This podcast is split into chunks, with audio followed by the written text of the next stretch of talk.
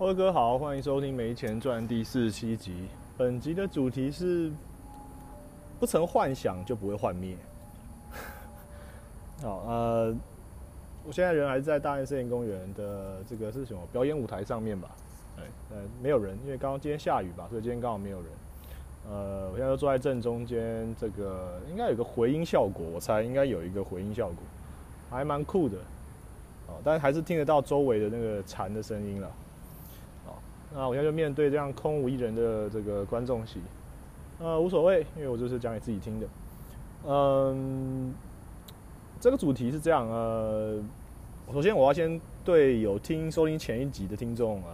致个歉啊，因为我上一前一集就是原本要讲旅行的意义嘛，那其实包括这个旅行意义都没有讲得很完整。那后来呢，又我又说要讲这个，本来答应说要讲这个马祖东引的旅游的攻略。可是我后来有试录了大概十分钟左右，我觉得用讲的不是很清楚，因为有很多的网站啊、资讯啊，还是要用文字的方式比较容易传递，总不可能在那边在那边念说 h h t t p 点呃 slash slash 然后 triple w 然后点妈祖点 com 打 t w 这样这样的话其实不方便嘛，我还不如就直接就附个连接在这个文章里面，所以我应该之后会。等我整理到比较好了之后，我会写在用用文章的方式发布在呃 Instagram、呃 Facebook 跟这个呃 Podcast 的连接栏里面也会有连接啦，然后我会发布在我的网站上面，大概是这样子。那我会想要这样会比较完整，然后资讯也比较容易这个比较容易正确，因为其实我那时候因为我知道大家知道我这个散步系就是我走来走去就是一边这样讲，所以当然我是对我的内容是有就尽量去保保持正确性啦。但是如果是这种细节，比方说我说这个票是从几点卖到几点啊，什么什么，这个东西就是你知道听听过就忘了，很难真的记起来。所以这边就决定这样处理啊，先跟大家讲一下。好，那今天再回到很快回到今天的主题哦。好，现在两分钟。好，回到今天主题就是我要讲一下，不要你不要幻想，你就不会幻灭了啊。那这个东西其实有呃一开始是这样，好几个月前的时候。有一篇应该是中国的网友写的这个文章，它的标题叫做《一个九零后周杰伦粉丝的死心史》啊，他就是对周杰伦讲就幻灭的啊，他是一个女生写，她叫做翁佳妍的样子啊，一个中国的歌迷。呃，我这边念一段他开文章开头的这个算是引言还是什么吧。作为一位世纪初的周杰伦歌迷，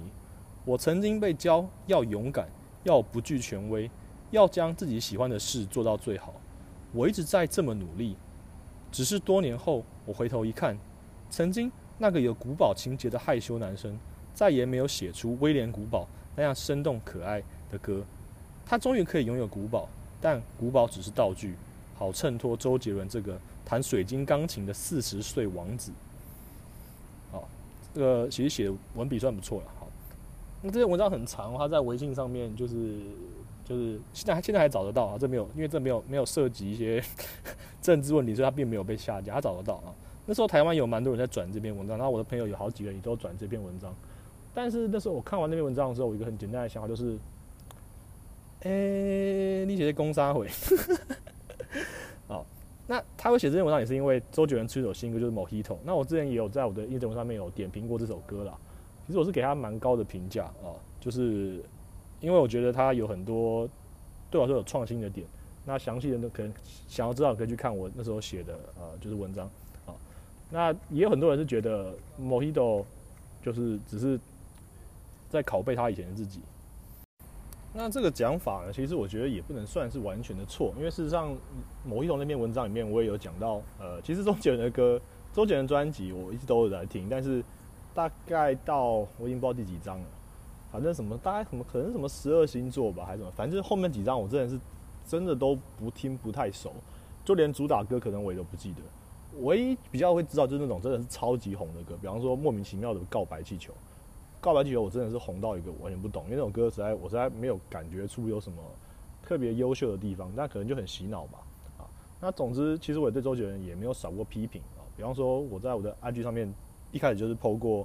呃，最早很早的时候就剖过一篇，我在讲那时候我看他的《周游记》，就是他在 Netflix 上面拍的一个呃，算是主打无脚本，但是实际上就是胡搞瞎搞的 的一个旅游节目，应该是应该是周杰伦他的好伙伴。然后那时候还有莫名其妙的中国人跑来我这边留言，然后就是乱乱呛我一声，所以所以我就我就把他封锁了。哦，哎，那那也是我第一次学到说，哦，原来 Instagram 可以封锁别人这样。那所以所以呃，我觉得周杰伦是他是呃这篇文章是这样啦，他其实主要就是在讲说，到底到底周杰伦呃是不是江郎才尽，然后他为什么会这样子？哦，那他的结论是我这边。文章他文章其实写很好，我觉得你看完，很多人看完一定会觉得，哦，对，这就是跟我想的一样。因为那时候很多朋友转贴就说，哦，对，这就就是这样，啊，就是这样一个简单的注脚。但是我看完感觉非常不同啊，非常不同。我不是这样想，呃，我觉得他这个作者，他就是这个女生，她就是那个我我的标题讲的，她就幻，她就幻灭那些人。那他会幻灭，就是因为他有还有幻想啊。但是我从我觉得我算很早就知道周杰伦怎么样的人的一个人啊。怎么说呢？呃。我还是要，因为我要让大家了解，还是引用一下他他里面讲的话好了。比方说，他的主主轴就是讲说，他整篇文章的立论就是大概就是讲说，他觉得周杰伦一开始的可以写出什么呃这个呃威廉古堡啊什么这种很很很很有创意、很异域风情的歌哦，然后什么呃范特西啊那张专辑就是他最有名专辑嘛，简单爱啊双节棍爱在西元前啊啊这个，但是呢他就会讲他就会讲说出依然范特西的时候，他觉得他得重复自己。他觉得夜的第七章和以父之名很像，啊，千里之外像东风破，嗯，我觉得千里之外以他的成功度来说，跟东风破是完全不在同一个水平了。那因为我自己当时就非常喜欢东风破这首歌，可是那时候没有几个人喜欢，所以千里之外后来因为跟可能是因为跟费玉清合唱的关系，所以他然后也是中也是也是中国风的歌曲，就取得一定的成功。那这样的话。因为他东风破并没有成功啊，那我后来还继续尝试这个路线，因为我对他对这个中国风有信心，或者是我有坚持，然后可能因为呃费玉清的加持，让这首歌真的取得成功，这样子算是重复自己吗？我觉得不太算，我觉得比较像是说我坚持这个路线，但是我知道大家可能暂时没有办法接受或是欣赏这样的东西，然后我继续去努力做下去，那终究透过某些你说取巧也好，或是就是一些。找人家 fit 的这种方法也好，总之我成功把这个风格推出去了。其实就是大部分人，大部分那时候很多没有听周杰伦的歌的，就是觉得就是比较年纪比较大的人，就是因为费玉清的加入，才让千里之外或者周杰伦这个名字可以进入他们的生活中。所以从那之后，也是从那之后开始，大家才开始越来越发现说，哦，周杰伦每每一张专辑都会有一首中国风的歌，然后呃。大家会开始期待他，他到底又可以推出什么中国风的歌？呃，但是后来的确就没有那么多优秀的中国风的歌了，所以这的确也是一个呃他降才进的现象。不过这边只是呃稍微解释一下啦。我想要讲更多的是，比方像是他里面他觉得，就像他引言里面说的，他觉得呃周杰伦就是一个活得很老，已经四十岁，然后还是像一个就是很还是很幼稚。比方他的爱情观。他的爱情观，他这边写的其实蛮好笑。他说呢，那个等你下课那首，那我我超讨厌那首歌。他说等你下课那那首歌就是什么，写的像个追跟踪狂，就很幼稚的那种。然后要就是就是当王子啊，就就是他就是没有没有，就他的他他爱情观还是非常的幼稚，没有随他年龄成长。哦，他他的那个这个作者是这样这样觉得啦。呃，我我这边讲一下哦，呃。想要知道更详细的论点，因为我这人觉得他写的不错，所以你们可以自己去看。但是我这边想要讲的是，其实我那时候很早很早以前哦，那时候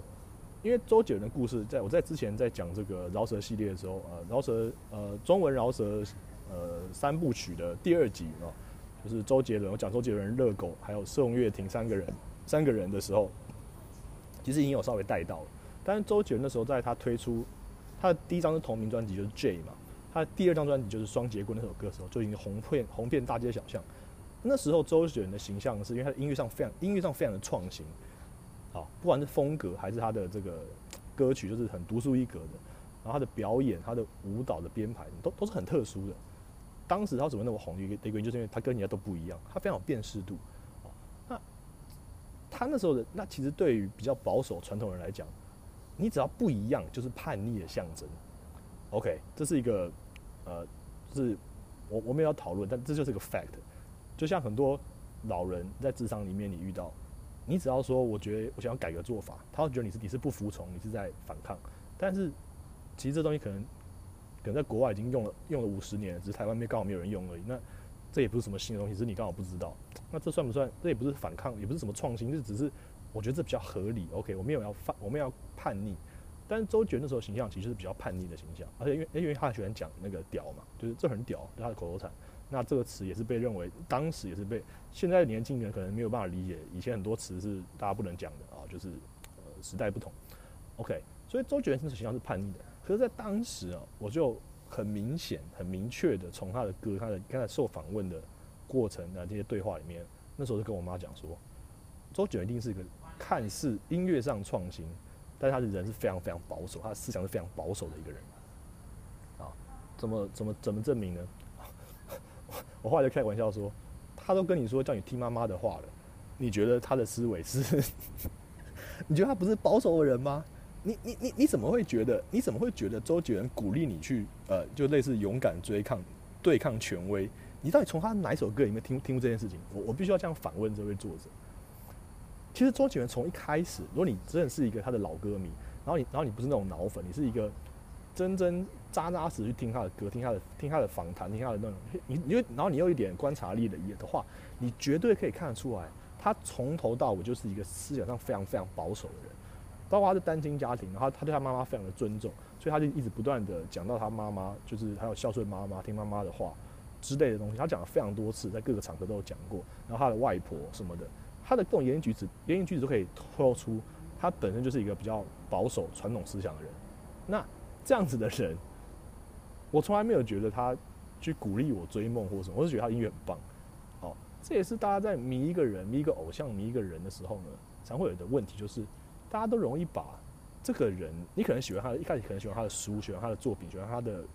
不知道，喜欢他的 podcast，OK。但是这个人他可能他传递的这些东西。也有一部分可能不是你想的那样，但但我之前有上别人节目讲过，我觉得 podcast 比较难啦，因为 Pod 就是一个讲思想性的东西，或者讲你可能在这边一直演说，我就是一个，其实我不是，其实我没有这样觉得，我今天录这集只是要骗你，呃，那我为什么要这么做这么类似？我不能，我不能做点更简单一点的东西吗？我可以拍 YouTube 啊，就是拍巨大化食物啊，画那边啊，总之你有很多，你你会选择做这件事情的话，我觉得不太可能说你是呃故意要骗，就是故意要装另外的样子啊。可是对歌手来讲，他们都有所谓的公关形象或者偶像包袱，那这也不见得说他们要装，只是说他们就是不希望外在的其他的因素去干扰他们的作品，哦，所以呃，可能这些歌迷这人都是听他的歌，然后自己又感动想了某些东西出来，呃，但我必须要讲一件事哦，很多时候是不好意思，是你自己脑补的，他真的从来没有这样讲过，哦，那里面也引用引用一句话讲说，周杰伦曾经讲过一句很有名的话，他说。呃，这张他要出张新专辑，他说，呃，这张专辑大家可以不用买啊，就是听听就好了，不用买啊，因为我不是靠这个赚钱的。然后他借他借由这件事来来反推说，哦，就是是不是说周杰伦因为他有其他的副业哦赚钱之后，他就不需要靠音乐赚钱，他开始做音乐也不用心了。诶，其实我觉得蛮对的，有一部分是对的啦。那周杰伦那时候有有一拍什么电视剧，那应该大家现在大家基本上不会有人记得了。就是像什么熊猫人啊，然后他搞过很多很失败的东西。那个时候我也是很比较反反，就是反对这件事，因为他就培养很多他自己的手下，呃，好了，不是手下，好像 Entourage 啊，Entourage 是一部很好很好看的美剧，真的非常推荐各位去看。这个字的意思就是呃，类似随从，他就是讲一个剧中一个大明星，然后他这边就跟了一大群，就是跟就是靠他养的那些狐群狗党的朋友之类的。啊，有些人就当他经纪人，有些人当他的，就只是根本就没干嘛，就是靠他养。那这些人，呃，就是会闹闹出很多笑话。然后这在好莱坞其实很常见的事，应该说在很多有钱人身边都有这种人啦，啊。那就像呃，如果大家有对 NBA 有了解的话，有一个叫做战神 Allen Iverson，他为什么会后来会搞到呃，就是有好像就相当于是破产。哦，但他其实还是有钱的，因为因为他有签一些就那种可以每年领钱的那种那种合约，所以他其实还是有信托了，还还还是有钱。但是他是当时为什么被拖垮，就是因为他养了，据说他最多同时间他家里有两百多个食客，就朋友靠他养，拿他的钱吃他的住他的喝，就是用他的啊，这很扯啊啊。总之，但周杰伦他其实没有这么夸张，但他也养了很多一般一众他的朋友，或者他或者他想要推的艺人，比方说南拳妈妈，但是其实那些大部分后来这个团后来没有很成功嘛，那这些人他其实也继续照顾他们，他们其实是都转为他的幕后或者他的一些其他的演唱会的一些帮手什么的，所以这个人其实是很照顾人的人，这些人只要跟过他，他觉得这个人 OK，他其实都会一直照顾他。你看，这也是一个非常保守的传统思想吧。如果你是一个很现代化、进步的，就是那种比较欧美式的作风，这个人就是，就是我们就是工作关系啊，啊，结束就结束了啊，我会我我不要继续雇佣他嘛，这就是比较传统、比较日式、比较华人这一块，就是感性的那种那种照顾老员工，觉得自己是觉觉得自己的人是都是都是家人的这种感觉。所以其实你去研究这些事，你会发现，呃，如果你有一个比较完整的思考体系的话，我觉得你可以很轻易的看出来，周杰伦其实是一个本来这个非常传统的人。然后再讲到他说他幼稚的部分，其实哦，周杰伦本来就很幼稚，他超爱耍帅的啊，他超爱耍帅的。这个人周星是这样，就是如果一个人他的个性哈会改变，通常都是因为他在现实中遇到一些某种挫折。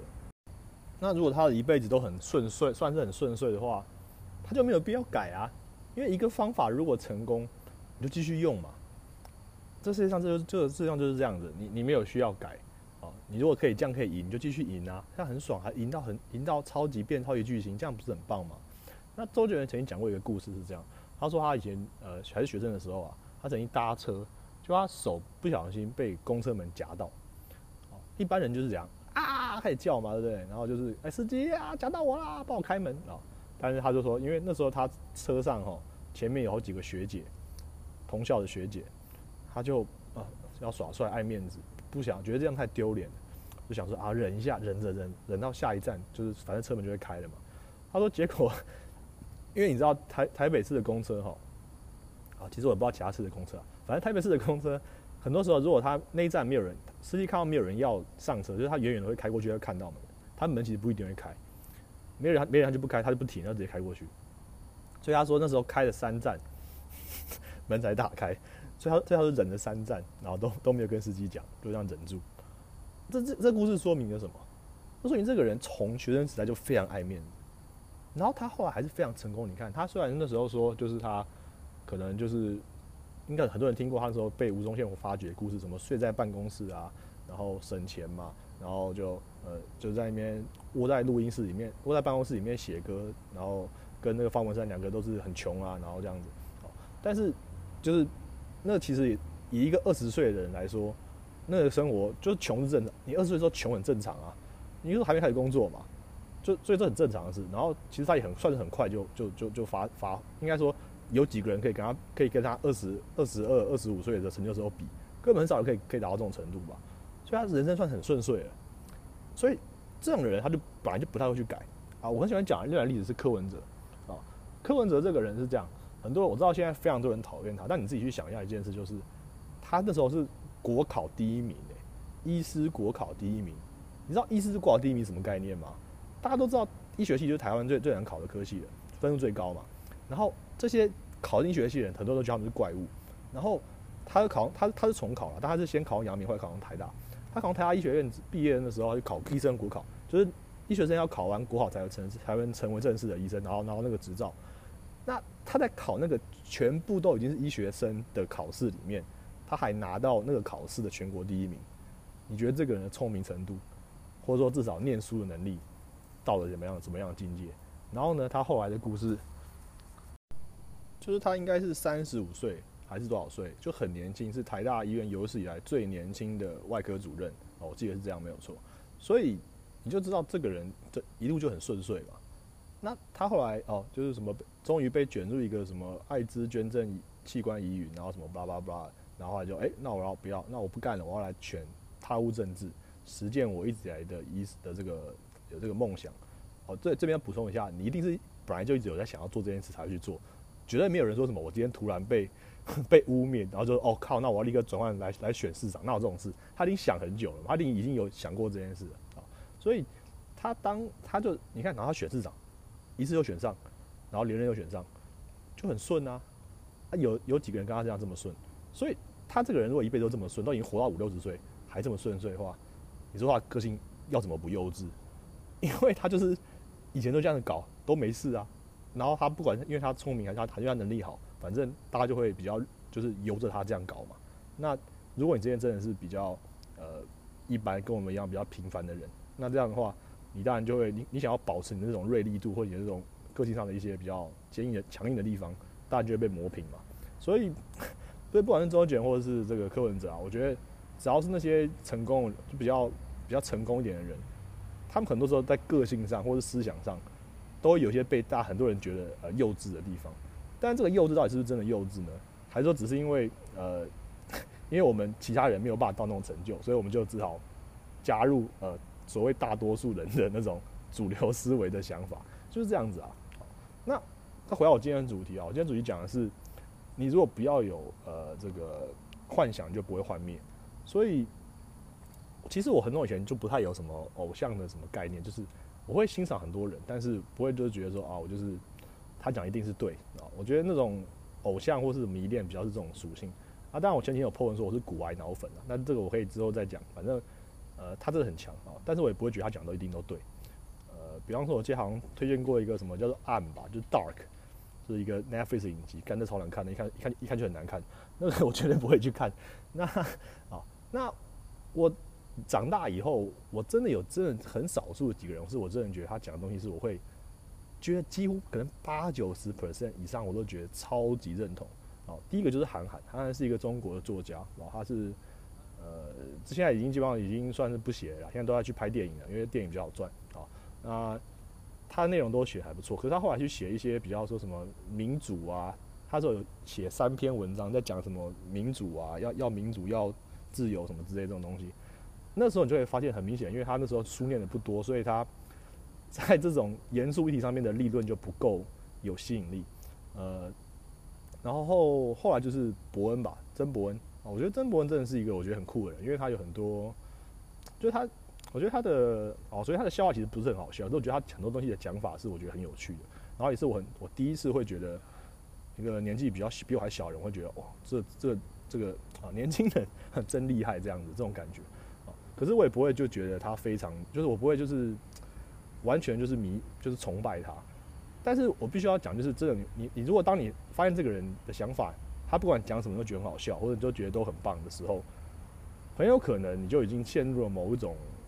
呃，对他的幻想之中，因为我不是说他有说谎的成分，但是你看到只是他的一个表象，你并不真的认识他这个人啊。你你看他展现出来的样子，就像周杰伦一样啊，你听他的歌而已，你就自己问题很了解他，其实你要去观察更多，像他的演讲、他的访问的内容，你才会更容易理解他他到他到底是是个什么样的人。所以不管是呃这个曾伯恩，还是我等下讲的瓜吉，很多人都已经，我觉得他们都都已经是有点陷入这种错误的幻想了。所以后来为什么曾伯恩发生那个？我之前也有写文章在讲他那个呃叶佩啊收韩国瑜的钱的事情的时候，好多人就出来好像就是好像幻灭一样。诶，其实我有一点点啦，但是我不是幻灭，就是我都觉得呃，我是觉得他不诚实。那那也差不多从那时候看，但他后来出来讲，就说他其实不是没有，反正就是他的解释啊，我就啊我就 OK 啊。那我就那你说我就因此了什么再也不看他的表演嘛？没有，我还是照看啊，因为那是两回事嘛。我觉得很多人。心里过不去的那一关是他们觉得，你们觉得他们觉得这个人一定是所谓的一定要是完人，一定要是完全不有任何错误的。但是我只是看他的表演，跟他有没有做过一些什么事情，其实真的是不相干啦，真的是可以这样想。但这个思想说真的也是我比较成年以后，比较老了老了之后才比较有这种想法。很多人在年轻的时候，尤其是我们的课本、我们的教育都一直讲说，你这个人就是要啊，就是品学兼优啊，端正啊，然后不能讲脏话啊什么之类，就是这种东西就是。会让你觉得好像你就是一定要是一个面面俱到都不能任何问题的人，啊，但是上就不是这样嘛，因为很难嘛，啊，那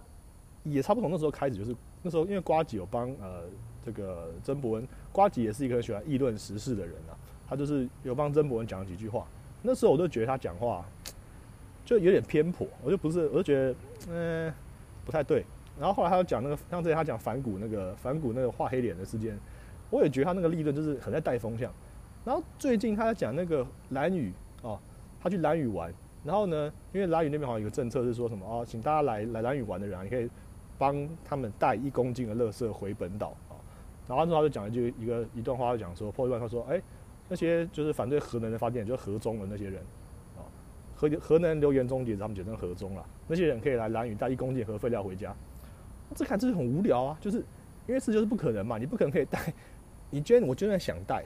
好，那核中的那个就是最有名的，就是黄世修，就立刻跑去说，哎，我我我都说愿意带啊，就立刻只要政府同意，我就立刻去带这样，啊，就很无聊，然后就骂一大堆人，然后反正他被比较，因为这个东西就其实就很引战嘛，他一讲完之后就一堆去留言。我是没有去留言啊，因为我其实不太喜欢留言。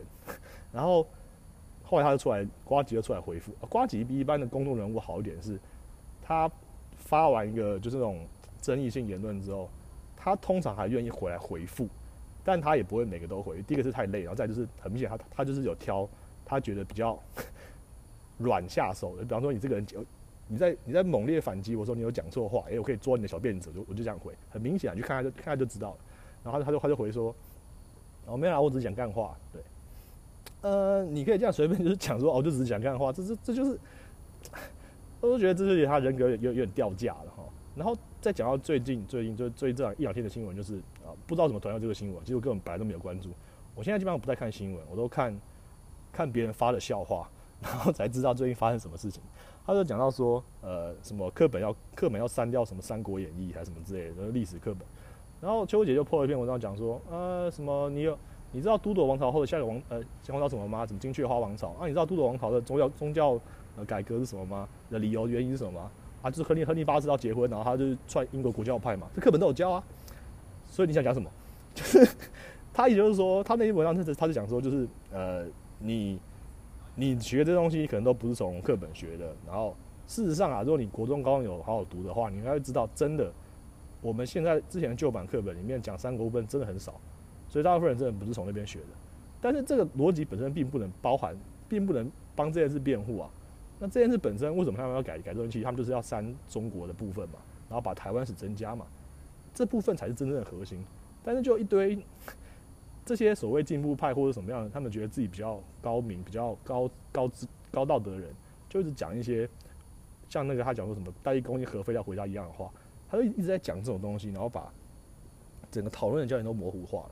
事实上，你就老老实实承认说，你就是要删中国史，你要加台湾史，就是这样嘛。那我们住在台湾加台湾史这件事，有几个人会说我要反对吗？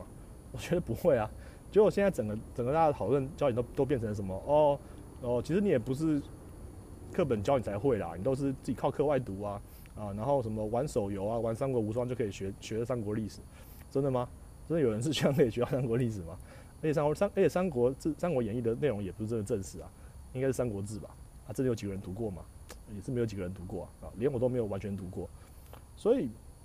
唉，我觉得，我觉得今天讲了这么多啊，其实就是要讲说，大家在成长过程中，以前以前小时候，一定你都会有一些人是，甚至就你班上的同学，然后也有可能就是就是功课好或什么长得帅、花脸妹或者很有才艺的同学，一定都会有。然后你会老师什么的，你都一定会有一些比较比较你比较受他吸引的一些对象，不管是不是同性的或者异性的，都都一样，啊，但是就是这过程中，你很容易，尤其是说这个人是你不认识，他只他只是一个电视上出现的人，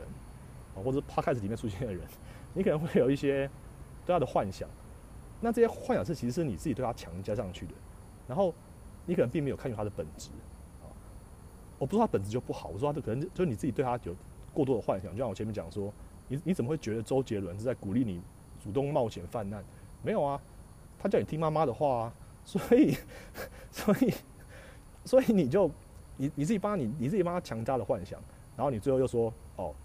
他他他他就是没有进步，然后不就是完全没有成长，这这真的是一个很我觉得是一个很没有没有道理的的想法了。所以今天结论就讲到这边，就是我觉得大家要避免这种状况，最好方法就是你还是以自己为主，不要去任意的呃崇拜或是对某一个人有投放各特定的感情或是特定的幻想，这样真的会很容易幻灭。好，就这样，拜。